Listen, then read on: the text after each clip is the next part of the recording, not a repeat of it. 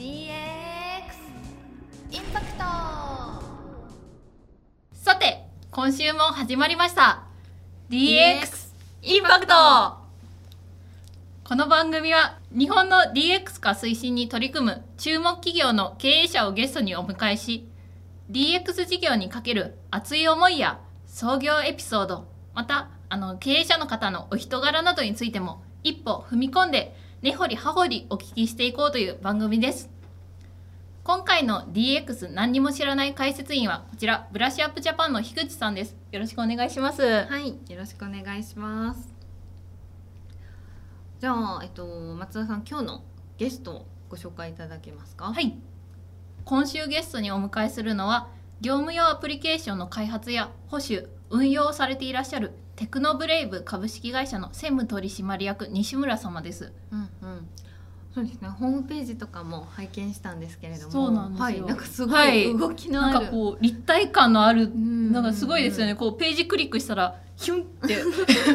なんか進んでいってるようそうななんですよ。作りでしたね、はい。これも何か技術が使われてるんですかね。そういった話をちょっと、うん。はい個人的には聞きたいなと思ってます、はいね。しなんかいろいろサービスなども提供されていらっしゃってて、うんうん。なんかいろんな業界さんにあのそういった形であ DX とかも推進されていらっしゃるんじゃうん。ないかなと勝手に思ってます。はい、はい。気になりますね。はい、はい、でなんかあのニュース拝見したら社内で e スポーツイベント、ー。なんか e スポーツの大会されたそうで、うんうんうん。あと YouTube のチャンネル見るとうんうん。なんかゴルフ部とか、はい。フットサル部とかそういった社内のイベントであったりだとか、はい。そういったのも積極的にされていらっしゃるみたいですよ。えー仲の良さがそうですね。ね。雰囲気がいい会社なのではないかなと、うん。こちらも勝手に思っております。はい。は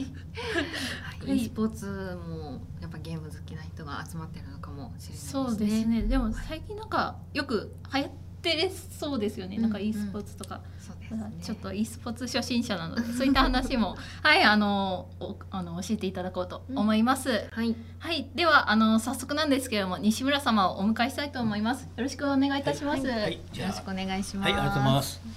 えー、ご紹介預かりましたあのテクノブレイブの西村と申します。えー、本日もよろしくお願いします。お手よろしくお願いいたします。はい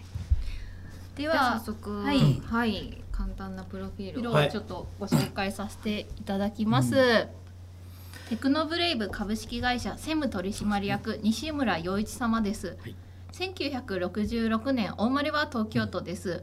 で大手人材派遣会社技術系派遣の会社の営業リーダーを経て2004年にテクノブレイブ株式会社を3名で創立されたそうです。はいで思いやり面白カンパニーを標語に掲げ、IT を通じて従業員とクライアントをはじめ関わりのある全ての方々の幸福を追求されていらっしゃるそうです。はい、まざいます。た最近タイ料理を展開されるなど、異業種への進出も積極的に取り組まれているとのことで、はいあのそういったことをお伺いしております。はい、ありがとうございます。はい。そうですね、はい。DX の話でタイ料理のうん。話題が個人的にはちょっと出てくることに、うん。そうですね、まあ、タイ料理はその、まあ、弊社の子は子会社テクノベルベージャーという、あのタイのバンコクに、えーまあ、あの AR、VR 関連の子会社を持ってまして、まあ、そういった中でタイの、えーにはその、まあ、縁が深かったのとあとそもそも神田にタイ料理屋があのジャンピーというタイ料理ありまして、えーそこの、まあ、店長といいますかシェフ兼店長の、えーノンさんという、まあ、プーケット出身のタイ人の方がいて、でこの方と、まあえーよくこう恋にしてというか、まあ、よくその神田場所も近いんでですね、えー食べに行っててですねそれでそのいろんな意味でこう支援してくれないかということも話もあって、えー社長の川田と私とですね、えーまあ半分冗談だったのが1年前に実が結んでですね、えー会社としてその、まあ、吸収してですね、えーより今日、まあ、移転してですね、まあ、地下だったのでその店が。はい。えーやっぱりその1階に出てですね、うん。場所も変えて今北口からすごく非常に近いところで立地もいいので、まあ、おかげさまで1年経って、えーまあ、業績はよくですね、えーお惣菜お弁当大賞も2022を、えー準優勝というぐらいにだいぶあの実績も出てきたなと 思ってますね。はい、DX からまさかのタイ料理のそうですね、まあ、そこは、はい。受賞までもされていて、ー結構本格的に、そうですはねい。じゃあ結構うん。まあタイとのつながりがしっかりあるのと、そうですね。の海外の拠点の方で、うん。まあ、えーまあ DX といいますか AR だったり VR 系の、はい、えー事業にも取り組んでらっしゃる会社さんとい。うことですね。ははい。い。とい。う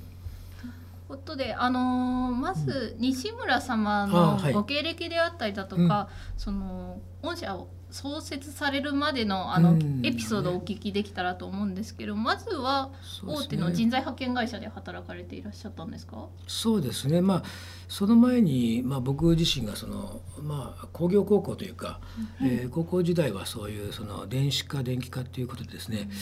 えーものづくり系に近かったんですけど、えーまあ、大学の時に文転というか文系に経済学部に転校まあその、えー理系についていけなくなってですね、なってでその時にその就職する時にですね、えーその当時はまだ派遣法が施行される直前ででして、えー人材派遣という言葉もまだ馴染みなかったんですが、えーまあ、バブルが崩壊して、えー経済的にはその、まあ、雇用のその多様化というかいろいろ言われててですね、えー正社員雇用とは違う働き方というところで、アメリカから輸入された派遣法というかですね、いう中で、えー将来性を感じて、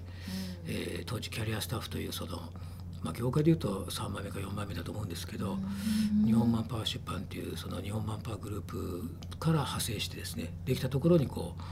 えー入ってでまあ事務派遣というか一般事務とか、えーアドビ的なものが多いんですけどねセクレタリーとか経理とかそういったものを派遣する会社にいてですね、で、まあ、転機が訪れてその技術系の方に、えー技術者派遣の方ですね、まあ、SE とかプログラマーの派遣の部隊の方に移動することになってそれは別会社だったんですけどね、まあ、同じ、えー資本の、えー会社に移ってそこで、えー、と今の社長である川田さんとですね知り合って、えープラスもう一人がいて3人で、えー起業する流れと、まあ、これはその外資系のお会社にこう買収されたりとかいろいろ動きがあったので、えー自分たちでやれないかという動きがあった感じですかね。うん。はい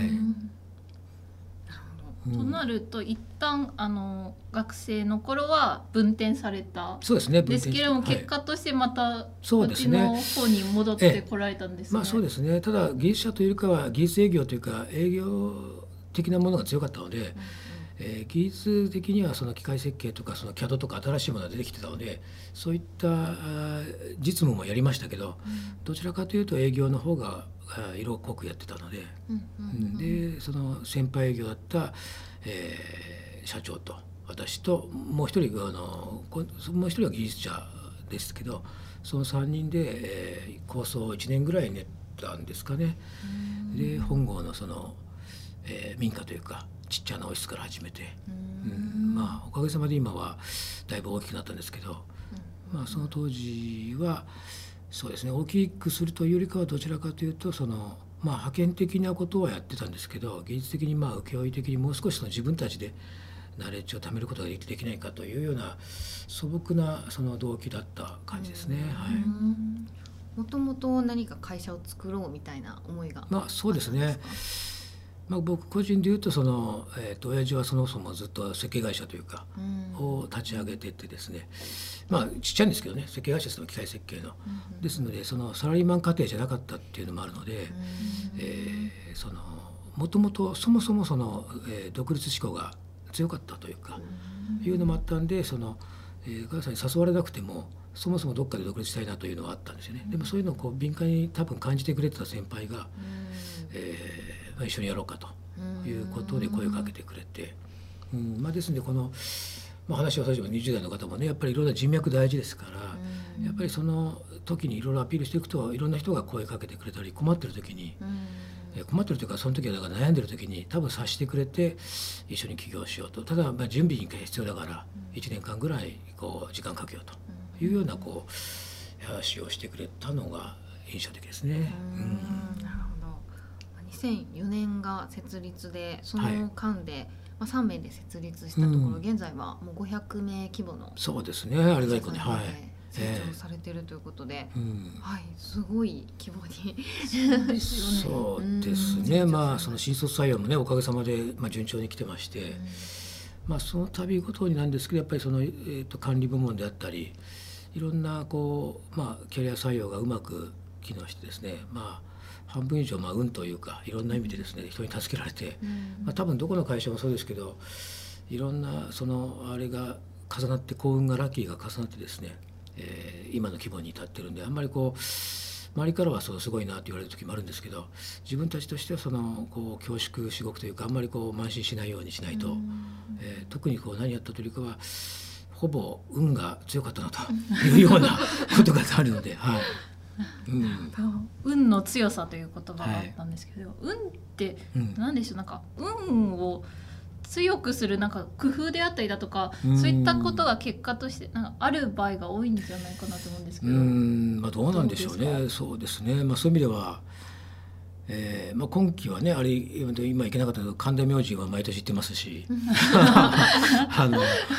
あの、まあ、商売の神様だしでやっぱり神頼みじゃないですけど最後はいろんなそうですね地元のあれやったりとかですねイベントに参加したりだとか。まあ、あとはちょっとこう、まあ、えー今はまだできないんですが CSL 活動としてですねやっぱ社会貢献として地域貢献とかこういったことを意識し始めてはいるので、やそういうその自分たちだけというよりかはいろんな、まあ、運を呼びするというとちょっとこれまた違うんでしょうけどいろんな人のおかげだということをちょっとちゃんと、まあ、還元する姿勢をね、えー出していくということになってくると思うんですけどね。うん。そういうすごい謙虚なはい。姿勢いやいね感じられる。とんでもないですね。はい、はい。ね。はい。ありがとうございます。でえっとまあ会社として掲げている標語がはい。思いやり面白カンパニーと、あ、そうですね。はい。あると。思うんですけれども、ええこれはなんかどどういった？まあ、これはやっぱり社長の方が思いつきでというとおかしいですけど、やっぱ語呂が良かったのと、あとそもそもテクノブレイブっていうそのまあ創業の時もそうですけど、えーまあ会社としては面白い会社にしたいっていうのは常に言ってたので、その面白いのというのとあと思いやりっていう意味ではその先ほども言いましたようにその人材派遣というところが出たったのでやはりその労働弱者というか、まあ、加速さ社会というとあれですけどやっぱりその当時はですね昔はやっぱりその正社員になれない方とかが入るようなイメージだったし、うん、やっぱりその、えー正社員よりも給与が低いんじゃないかとか貴族意識が低いんじゃないかと言われながらで実際その派遣という言葉が先行しちゃうとその不景気の時は派遣切りだとかね派遣村とか言われたのでそういう意味ではどうしてもその格差を助長するっていう意味ではこう思いやりを持って彼らに接して、えーそんなにその格差はまあないんだぞというかですね。まあもちろんそういう部分では全文的にその正社員と格差がないとは言い切れませんが。それでもその彼らもそのあ働き方を選んだことに対してそのそんなに下を向くこともないし、うんやっぱりそのいろんな働き方があってしかるべきだとか、まあ、日本はねその時その終身雇用と年功序列っていう、まあ、崩れかけてますけど、そういうグローバリゼーションという意味では改めていろんな働き方をしていいしその正社員としてそのキャリアを積むのもいいし、えー技術者として派遣が働きやすいんであれば派遣でもいいし、まあ、個人事業にしてもいいし、まあ、こういう形態はその人それぞれのですね生き方とスタイルがあれば、えーむしろこう胸を張っていいんじゃないかというようなところとの思いやりを含めたのと先ほど言った思い面白いっていう意味では、えーそうですね、えーそもそも社長自身が面白い方だったので、あの面白い会社というのは今いろんな意味があるんですけどまずはそのどんなにシリアスなトラブルが起きてもこう最後はそういうこう笑顔があったりとか、いろんな、まあ、どんな会社もそうですけど IT に限らずでしょうけどねトラブルはつきものだと思うんですが伸びる時に。まあ、そういう時もそのあんまりこうしかめっ面というかしてるとですねやっぱりこう悪い作用で、まあ、起きた事象は変わりませんので、うん。まあ笑いすぎるのもなんなんで不謹,、まあ、不謹慎になっちゃいますけど、やっぱりそういうこう社内的には余裕がまだあるというのが見えれば社長自ら率先してくれると、えー非常にこう場が和むというかですね、うん。そういうのをこう率先してくれた社長でですね、まあ、ちょっと今えー現在ちょっと若干過労で入院してるんですけど、でもまあ、えー元気になってくれると信じてですね、やってるという最中ですね。はい、うーん。なるほど。わかりました御社のテクノブレイブさんの、由来もお聞きしてもいいですか？そうですね。これはまああの若干重複するんですけどテクノブレイブ。まあテクまあ技術者と勇者とあるんですけどやはりその最終的にはその人柄というか勇気というか、えー人物があればですね、えーまあ、技術とかっていうのは後からついてくるかなというところで、まあ、協調性とか人間性がまず第一に来て、えーテクニカルなものは、まあ、第二義ってまあ言っちゃ言い過ぎちゃうとですね、えーあれなんですけどどちらかというとテクノブレイブっていうそのテえーテクニカルの方テク技術者であることはまあ当然なんですけど技術者である前にブレイブであれというこう勇者であるということで、まあ、いろんな意味でこう、まあ、責任を転嫁しないだとか、いろんなブレイブ、まあ、勇者って言っても定義がね、まあ、いろいろあると思うんですけど、まあ、その中ではそういうさっきの思いやり面白いに、まあ、思いやりにもつながるんですけど、えー自らそういう率先してこう動ける勇気あるえー人が技術は後から学んでついてくる人たちが集まってくださいというようなメッセージをこう込めて。えーなるほどまあですんでその創業当時もそうですけど今も結構文系の方とか、えー理系じゃなくてもですねもしくは全くのノンキャリの方とも、えー入っていただいてそこからこう学んでいただくと、うんいうことで、えーまあ、人数も増えてきてるということになりますね。はい。まあ DX といううん。テーマではありますけれども、ええ。そういった人の本質的な、まあ人間性だったりとか、うん。そういったところを重視して会社を大きくそうですね。まあ僕個人がね、まということですあ後から見ます、まあ、アナログな人間で本当デジ DX っていうここの場に来ていいのかどうかふとね いろいろ悩みましたがどちらかというと最先端とか歌いながらも、えー意外と古臭いところはもともと1960年生まれのそんなにこう、えー DX とかを歌う年頃でもないようなあれですけど、まあ、そういう意味ではあのまあえー実際は、えーそういうこう内情を晒しながらですね、えーまあ、あの見ている方々にも DX ってはそんなにこうえー敷居が高いものでもないし、えー僕なんかでもできますのでというふうにこう言いたいですね。はいうんうんうん、なるほど、わかりました。ありがとうございます。えーじゃあちょっと事業内容についても、ね。はい、あの、は改めてお伺いしていてようん。ろしいでしょうか？はい。えっ、とそうですね。うん。基本的にはまあベベンダー企業さんというようなポジションになるんですかね？まあそうですね、ソフトベンダー的なポジション。まあ要はそのまあ下請けって言ったらですけど外注化しているものに、えー手を挙げて参入していくような SES 的なサービスも多いですし、えーあとはそのまあ一括のう請負だとかうんうん。いうのも増えてますし、まあ、あと,、えーと一部自社パッケージとか、えーそれと合わせたその保守運用導入というところ、まあ、幅広いっていえば幅広いですね。はい。うんうん、なるほど、わかりました。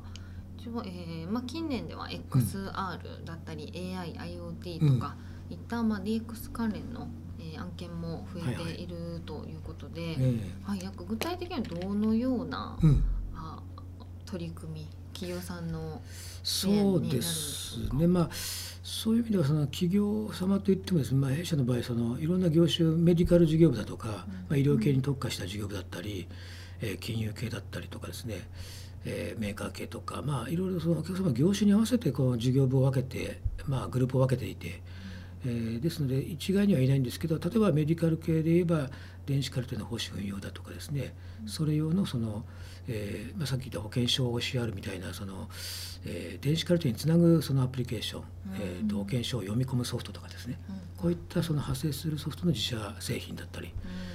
で、えー、かたやメーカー系でいうとこうまああのなんていうんですかねナビカーナビのシステムだったりとか、EV というその電気自動車のそのシステム、うんこういったところの組み込み系のソフトをこう、えー内製して自分たちで収めたりとか、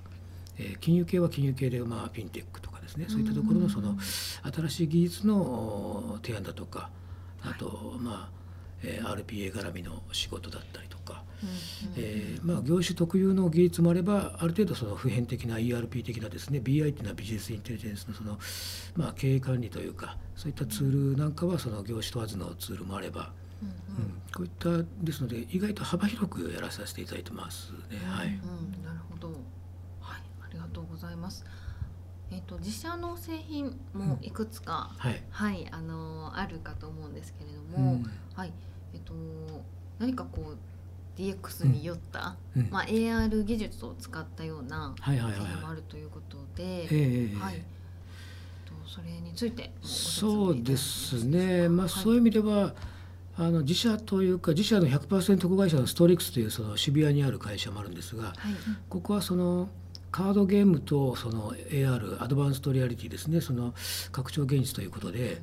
えーとまあ、カードをかざすとそこからその、まあ、スマホとかタブレットでかざすとそこからその3次元の、えー出てきてですね。うん。実際に動く、まあ、図鑑ですね。AR 図鑑というか、はい。うんまあ、動物の図鑑を、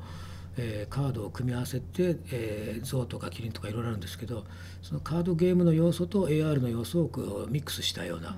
えー幼児教育向けのアプリケーションだってイーソロジーとかですね、はい。うん、まあ、えー追いかけをして、えーその絵が立ち上がる、まあ、立ち上がるというかその立体化されるとかね、いうような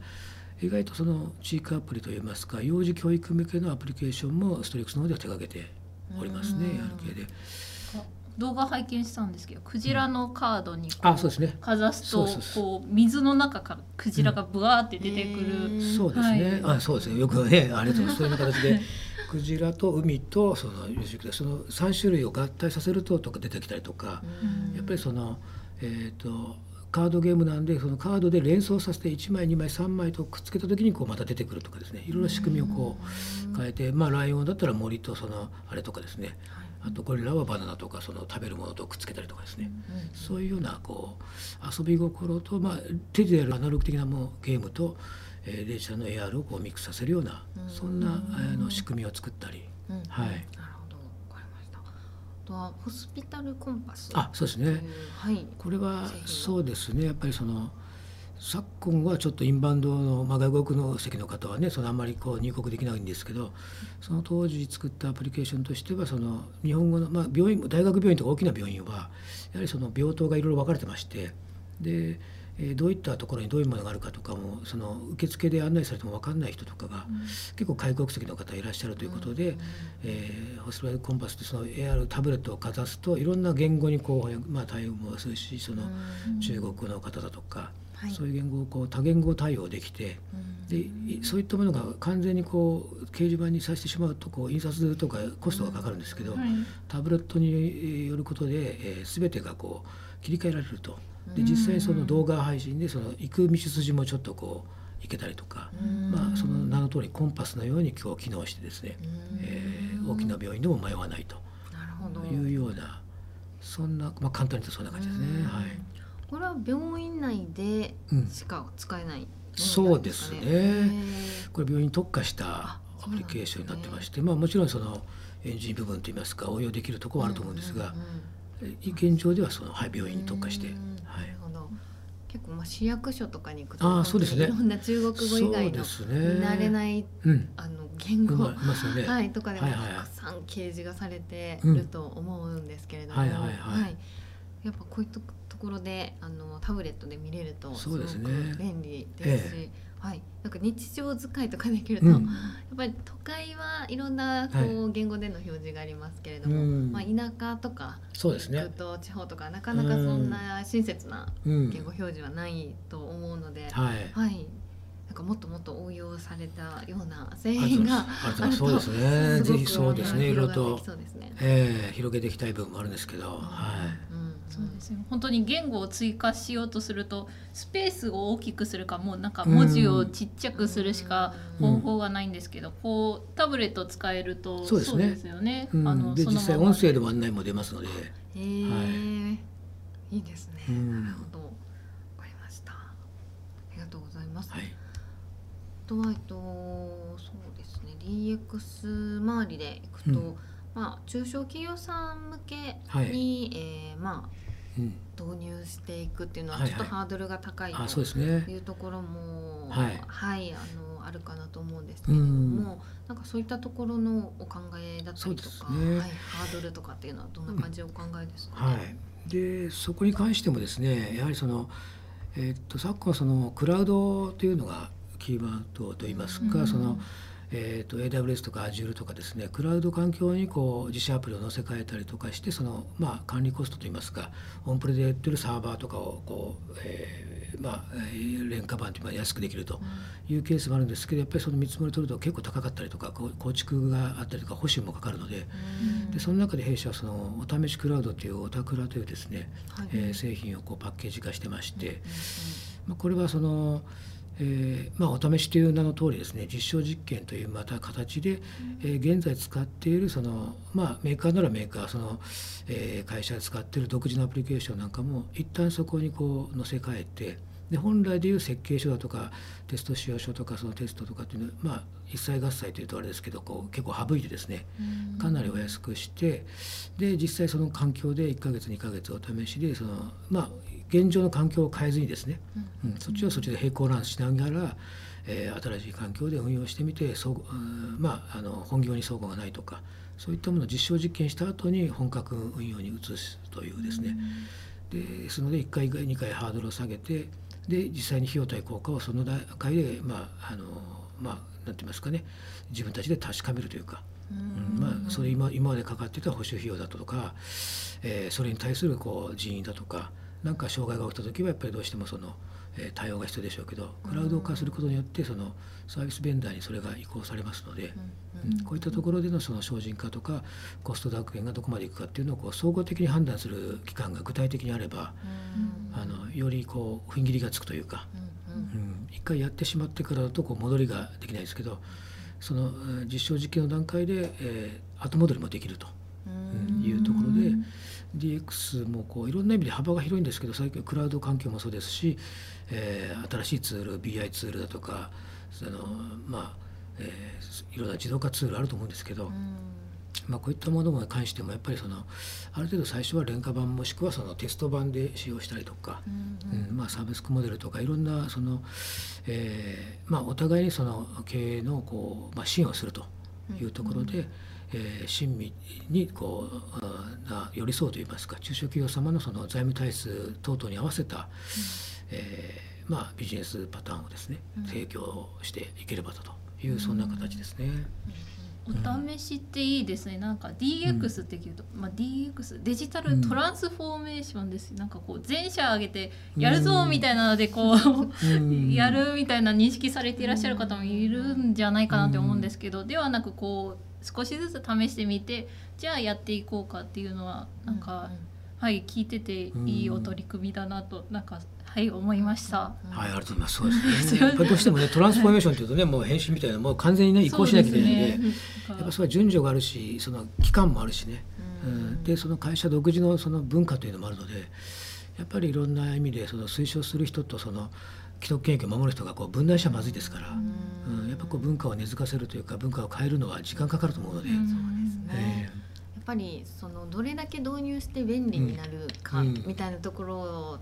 お話しても、まあ、実際に変化して対応していく過程が大変だから、なかなかまあ上の人たちが導入しようって言っても現場の方に浸透していかないだったり、その変化についていけないとかいうところも DX 化企業の DX 化を妨げるようなところになっているのかなと思いますね。そうですね。はい。おたくらっていうのは、うん、えっと、はい、テクノブレイブさんのそうです。実写サービスとして、はい、はい、はい、なるほど。今後、はい。広げていくみたいな。あ、そうですね。広げていきたいなと思ってまして、まあ実際何件かそのえー、成功パターンをこう導いている企業さんもありますので、うん、もう少し、えー、実績例が出ましたらこのパンフレットとか、はい、自社ホームページにもこう、えー、成功事例を上げていきたいんですけど、まだちょっとサービス展開して間もないもんですから。そうですね、はい、これからこれからですね。力を入れていきたいところなんですね。はい具体的にそのおたくらっていうのは、うん、まあこれからいろいろオープンされてくるところなのかなと思うんですけれども、はい、なんでしょう？AWS みたいなこう、はい。まあ、結局その契約するクラウド環境は Azure でもいいんですけど、そういうサービスベンダーはその契約はあの弊社が代行しますけど、結局はその AWS には載せるんですよね。うん、自社の環境に載せるというよりかはそういうその AWS は使うし AWS ですので逆に安心してもらえるんですけど、そういった契約ごとも含めて自社の契約しているところからそのアカウントを分けるといいますか、えー、ですのでそのハードルが一気に低くなってますし、契約自体もその、えー、縛られないといいますか、弊社の中でそれをこう細分化してますので、うん。まああのクラウド、まあ、環境の規模に合わせたカスタマイズをしながら提案していく、ですんで数十万円とかまあ本来であると見積もり一般的に取ってしまうと何百万かとかかるところから、えー、数十分の1ぐらいで最初導入できる同じ機能ですね、うん、ただまあ本格になるとまた別のことになってくるのでそこはまたあれなんですけどお試し期間中はあのそれできるというようなサービスですね。なるほど、はい。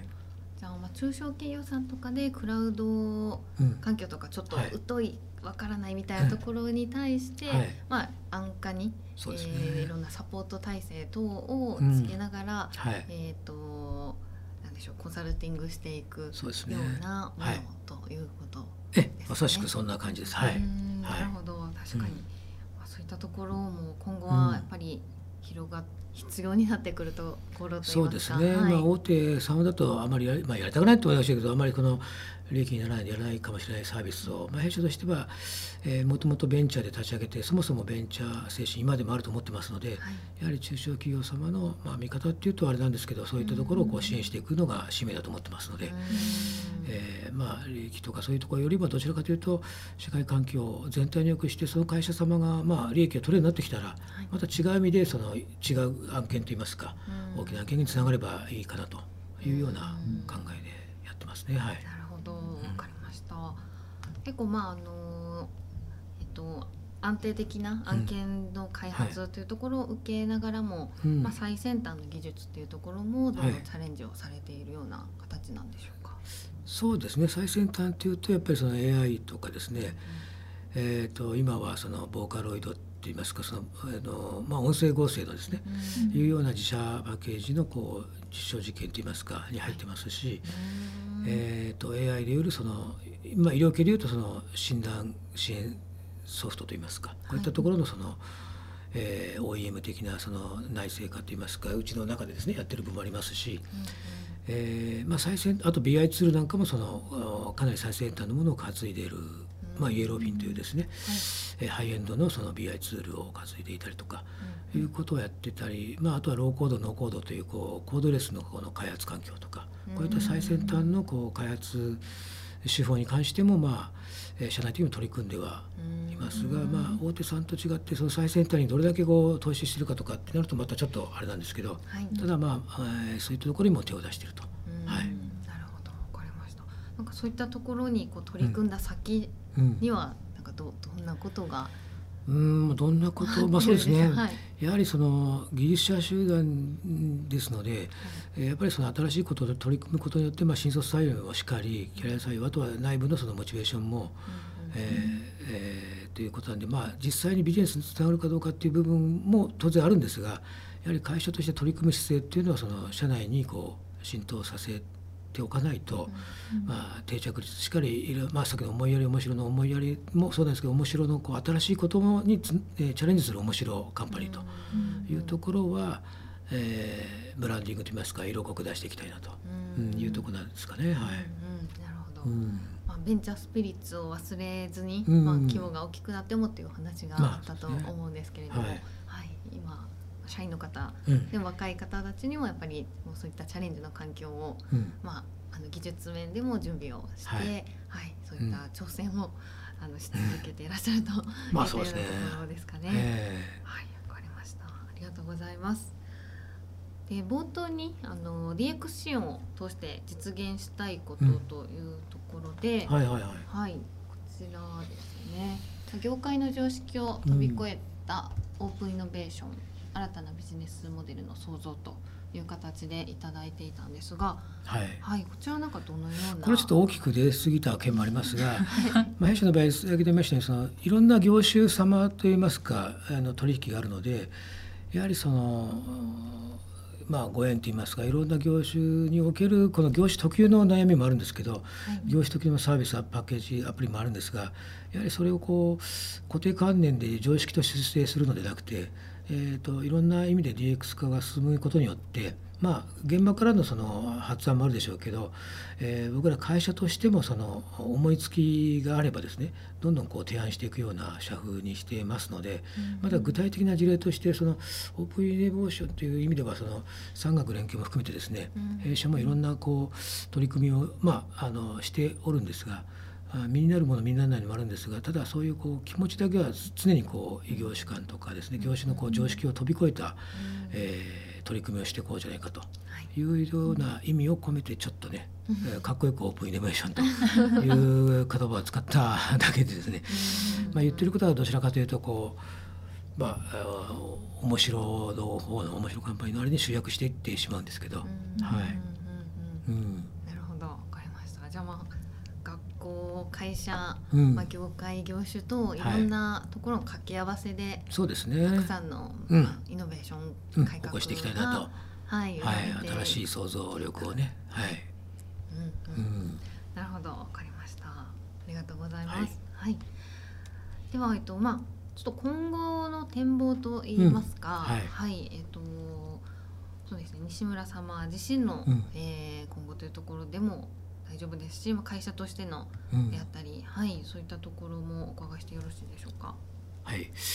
まあ、会社もですねおかげさまでその2004まあ、2024年、まあ、もうすぐその20周年記念といいますか、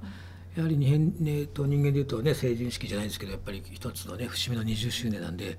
まあ、そこで、まあ、大きなあのイベントも打ちたい、まあ、コロナ禍なんでなかなかね今イベントが打てる状況じゃないんですけど、うん、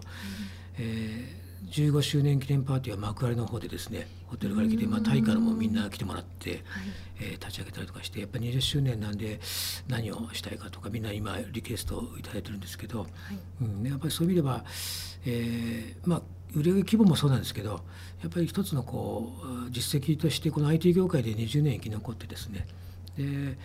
えー、まあ母数も500人を超えてですね、うん、っていうとこなんで、えー、まあ足元を振り返りながら、まあ、将来的には当然その、まあ、100億円カンパニーとか1,000人とかですね一つのこう数字だけで言えばそういう目標もあるんですけど、うん、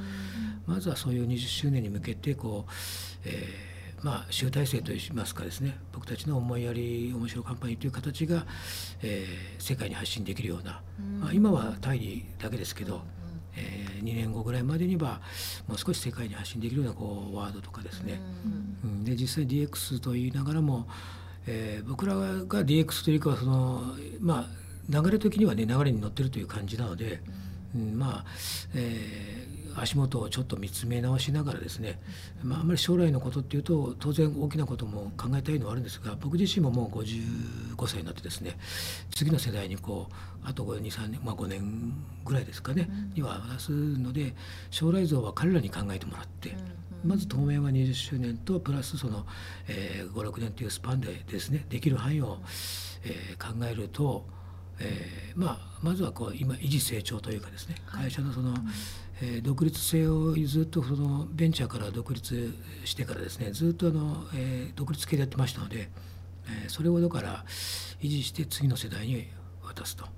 いうようなことなんで、まあ、答えになってないかもしれませんが将来というのはあんまりこう大きなことを言い過ぎないが方がいいかなと、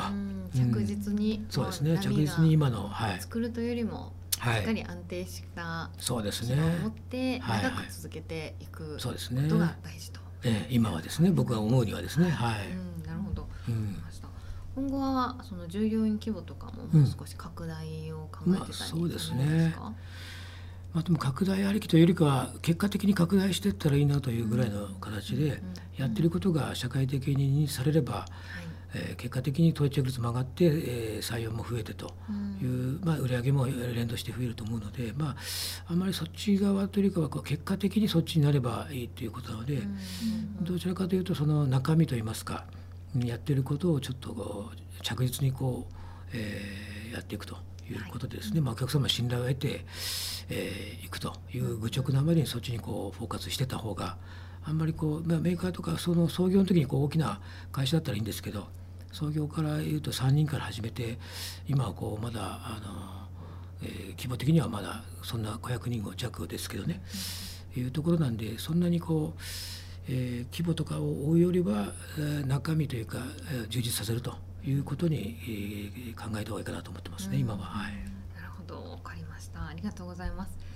まあ視聴されている方は20代のはい。終転職者も多いかなと思うんですけれども、何かこうまああのテクノブレイブさんの採用のメッセージだったりとか、まあ、もし PR をができるような内容だったり、まあ、求めている人物像等あればですね、うん。はい、お伺いできたらと思うんですけれども、はい。はい、いかが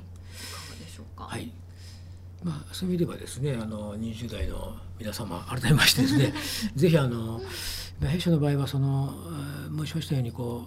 う、技術者志望といいますか、今は技術者じゃなくても技術者になりたいとか。えーいろんな業界で苦労している方結構今もね先ほども言いましたけどキャリアがなかった方も今でたくさん活躍してますので、えーできればその、えーどちらかというとその協調性だったりですね、えーみんなでそのまあなんて言いますかね、えー助け合う雰囲気を醸し出す会社にしてますので、うん。そういったところにその、えー協調できると言いますか、えー共鳴できるなという感じてくれる方であれば十分ですので、えー若い力をですねぜひお力を貸していただいて。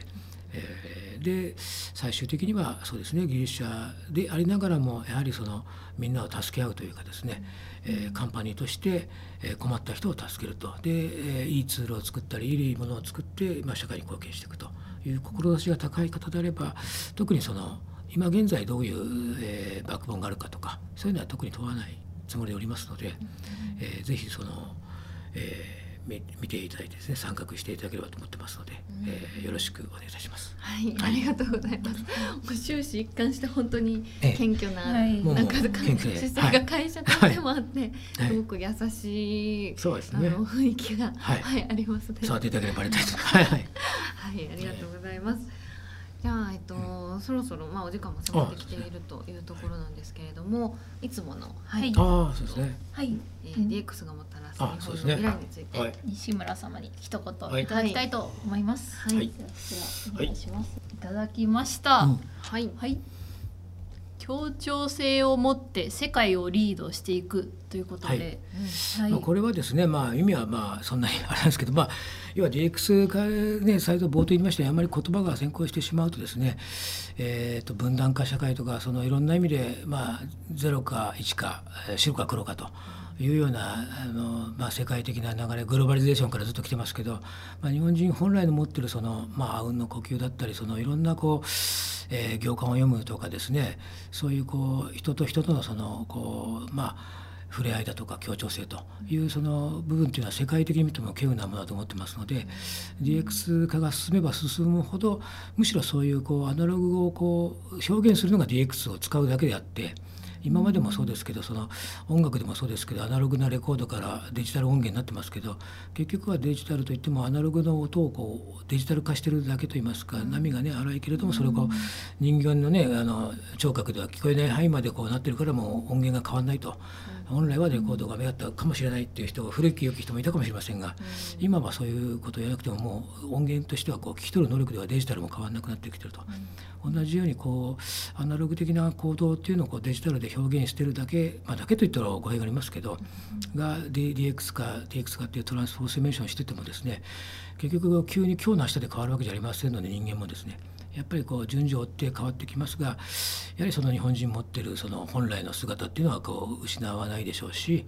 えーまあ、原子から、えーこう DNA に組み込まれているその本能っていうのも失われないと思ってますので、やっぱりそういう意味では DX が進んだ将来の日本もやはりその世界をリードしていくっていう意味ではそういった日本ながらのそういうおもてなしの心だったりとか思いやりの心だったりとかいうのが DX が進めば進むほどむしろこう、えー再度フォーカスされてきて、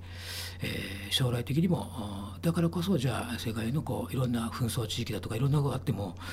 まあ、あのまあまあまあなんとかやりましょうというようなですね日本なりのオペレーションがまた見直されたりとか今まではこうファージで日本人は何考えてるんだとかですねやっぱり国際的には批判されるケースもあったと思うんですけどやはりえー将来的にはそういうことも必要だったなと。えーまあ0かえー1か赤か黒か白か黒かかいうところでもあっても中間もあるんだと、えー0.5とか0.5とかねファージーでそのグレーだったりとかですね。ちょっとこう、まあ、グラデーションかかってんだとかいうようなこう表現を今までは表現できなかったのがデジタルは表現できた時にはじゃあそういうところも認めようと。認め合いましょうといろんな文化をと。いうのは日本がこうリードできるんじゃないかなと。いうような意味ですね。はい、うん DX デジタル化が進むけれども、まあ、原点ははいこうアナログでそうですあるね。というところで、はいまあ、デジタル化というところ以外の,、まあ、あの忘れてはならない まあそうですね。まあ変なのところがちましたよね。はい。はい、でも結構まあ DX 系の企業様よく来てくださるんですけれどももともとは何でしょう？アナログな、うん、課題、うん。あのまあ、労災がすごく、うん。あの業界によっては多くてそれを何とかしたいっていう人の気持ちだったりとか、うん。まあ、現場で働く方々の、えー、と苦労をうん。改善したいだったりとか、い本当に人と人とのつながりっていうところの,、うん。あの思いから何かこうデジタルの力で、うえんー解決をしていきたいみたいなそうですね。はい、ありますしそうですね、まあ、アナログの良さというところをデジタルの力でより、えーうん。まあ、より良くしてそうですね。はいやっぱりツールはどんな便利なツールも結局は最後は使う側のね、うん。あれ次第ですからね。やっぱりまあ、仏作って魂入れずじゃないですけどやっぱりどんなに立派なあれを作ってもシステムがあっても結局運用する側が使い切れなければうん。無駄なものになってしまいますので、はいえーですのでその原点に立ち返って最小限の DX 化 DX 化でもその身の丈に合った DX 化というような形があのベストであんまり無理してその言葉に踊らせる必要はないと思ってますね。はい。うんなるほど。そうですなんかデジタル化っていうとその0か1かっていうイメージがあるんですけれども、そうではなくデジタル技術が進歩することによって、うん。アナログに近づくそのグラデーションのように広がっていくっていう考え方が個人的には面白いというか、興味深いなと思いました。はい。ありがんとうございます。はい。なかなかちょっと今日はそうですね。はい、はい、DX という枠組みでありながらもそう。いった、まあ、原点のようなところも大事にしていきたいという西村さんはい。だったり会社としてのお話が、はい、はい。たかなと思いえます。はい、はいまた一歩違った視点で DX についてお話しいただいて、はい、あのーはい、ありがとうございます。つないやるんで、はい本当申し訳ないですけど、まあ、いえいええぜひぜひ、はいえーなんかの参考になればありがたいです。はい。はい、ありがとうございま。ますす。で、あのはいこの番先ほどその DX 化推進にちょっとためらってるであったりだとかちょっと難しいんではないかみたいなそういった方のあの勇気づけるようなあの出演になればということであのお話しいただいたんですけどもそういった形でテクノテクノロジーにブレイブされた方も はい。いらっしゃるんではないですかということではいお後がよろしいようですので今日はこの辺りで視聴者の皆様とはい。お別れとなります。またお会いしましょう。ありがとうございましたありがとうございました。